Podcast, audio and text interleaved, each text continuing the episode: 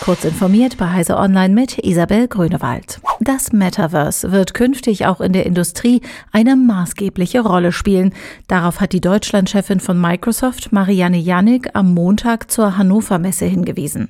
Die Corona-Pandemie habe nicht nur dem Homeoffice und anderen Varianten des neu organisierten Arbeitens endgültig zum Durchbruch verholfen, sagte Janik der DPA.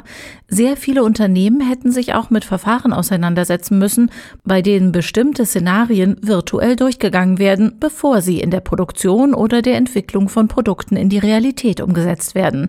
Das sei quasi das industrielle Metaverse.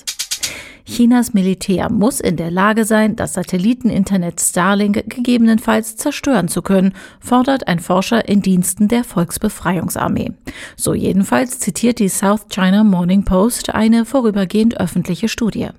Starlink bringe Risiken und Gefahren für die Souveränität und die nationale Sicherheit Chinas mit sich, würden die Überlegungen begründet. SpaceX baut sein Satelliteninternet Starlink seit 2019 auf. Seit Beginn des russischen Angriffskriegs gegen die Ukraine hat der Dienst seine Leistungsfähigkeit in dem Kriegsgebiet unter Beweis gestellt.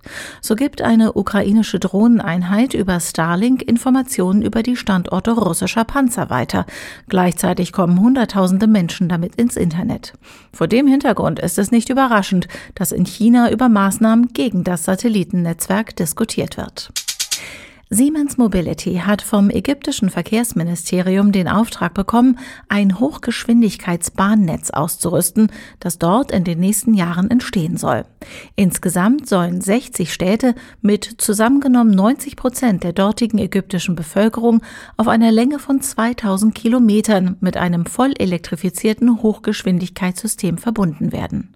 Auf allen Strecken soll Siemens Mobility eine Stromversorgungs- und ein Signalsystem installieren. Digitale Betriebshöfe sollen nahtlose Prozesse von der Erkennung bis zur Behebung von Problemen ermöglichen. Die NASA hat ein Video des bisherigen Rekordflugs des kleinen Helikopters Ingenuity auf dem Mars veröffentlicht. Dabei hatte Ingenuity am 8. April in 161 Sekunden über 700 Meter zurückgelegt und dabei vergleichsweise unwegsames Gelände überquert. Mit einer Geschwindigkeit von fast 20 Kilometern pro Sekunde war er bei seinem 25. Flug auch so schnell unterwegs wie bei keinem anderen.